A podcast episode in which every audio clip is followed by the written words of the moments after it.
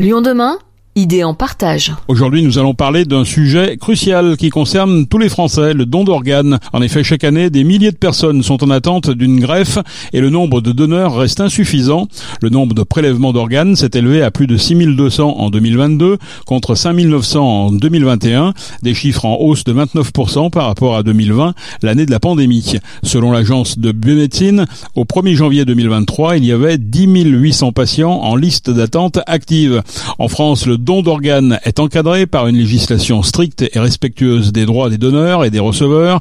Néanmoins, il reste encore beaucoup à faire pour informer et sensibiliser la population sur l'importance du don d'organes et sur la façon dont cela peut sauver des vies. Prendre une décision est souvent un processus compliqué pour les proches en deuil. C'était l'objet de la conférence débat, le don d'organes pour ou contre, dites-le à vos proches, organisée récemment par les Hospices civils de Lyon. Juan Salazar, qu'avez-vous appris lors de cette conférence?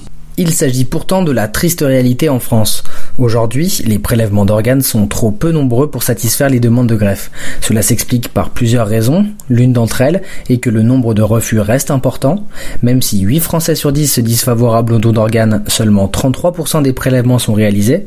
Emmanuel Morlon, chef de service de transplantation, néphrologie et immunologie clinique à l'hôpital Édouard Herriot, nous explique. en France, comme il y a 30% de gens qui de refus dans le cas d'un don d'organes, eh bien, on manque de, on manque de donneurs et donc les gens attendent sur liste d'attente. Donc nous, ce qu'on fait, c'est que on inscrit les gens sur liste d'attente, on les voit avant la greffe, et puis ensuite, une fois qu'on a une proposition de greffe, on les fait venir dans le service et on les prépare pour la transplantation. Et ils sont greffés dans les quelques heures après leur arrivée par des chirurgiens et des anesthésistes qui font la greffe.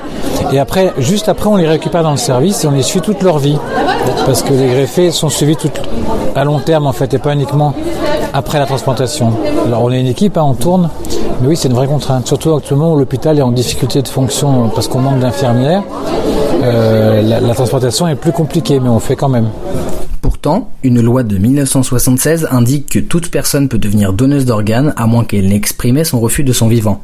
Mais en réalité, il suffit simplement qu'un membre de la famille proche s'y oppose pour que le prélèvement ne soit pas effectué. Ceci peut venir d'un désaccord au sein même de la famille, pour raisons personnelles ou religieuses. C'est un choix difficile pour la famille en deuil. Mais dans le cas où le don d'organes est approuvé, s'ensuit une véritable course contre la montre. La plupart des organes ne peuvent être préservés que quelques heures, les plus résistants étant les reins, comptés 24 à 36 heures. Mais pour Aziz Aberkan, greffé plusieurs fois et auteur d'un ouvrage sur sa propre expérience, c'est sa vie entière qui a changé depuis. J'ai eu la chance euh, d'avoir deux greffes, une première greffe en 1988 et une deuxième greffe en 2012. Alors après la question qui vient, c'est pourquoi euh, deux greffes? Bah, La greffe, c'est pas éternel, entre guillemets, ça fonctionne et, le fait que c'est fonctionné 23 ans, c'est déjà extraordinaire. Euh, on, a l'habitude, on a coutume de dire, bah, plus que coutume, les chiffres sont là pour pour justifier ce que je vais, ce que je vais vous raconter concernant notamment les greffes, une demi-vie, c'est-à-dire que les 50% de vie d'un greffon, c'est à peu près 12 euh, ans, donc 12-13 ans. Tout à l'heure, le professeur Morelon a parlé de 15 ans. Donc en effet, ben moi, ça a été 23 ans pour la première greffe euh, malheureusement, j'ai pas eu cette chance la deuxième fois quand j'étais regreffé, euh, c'est-à-dire en 2012, mai 2012 exactement.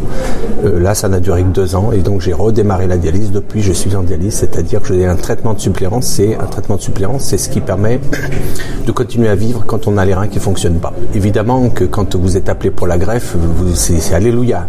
La première, j'étais trop jeune pour comprendre est-ce que c'était que la dialyse, est-ce que c'était la greffe, mais malgré tout, j'ai pu refaire une vie complète, c'est-à-dire reprendre le cours de ma vie, comme je l'ai dit souvent. C'est-à-dire que j'ai eu la maladie qui m'a arrêté. J'ai été greffé. Après être greffé, j'ai rattaqué mes études, donc j'ai fini ingénieur et j'ai pu avoir une vie, euh, bah, une, vie extraordinaire pour être clair, et, j'en ai vraiment profité.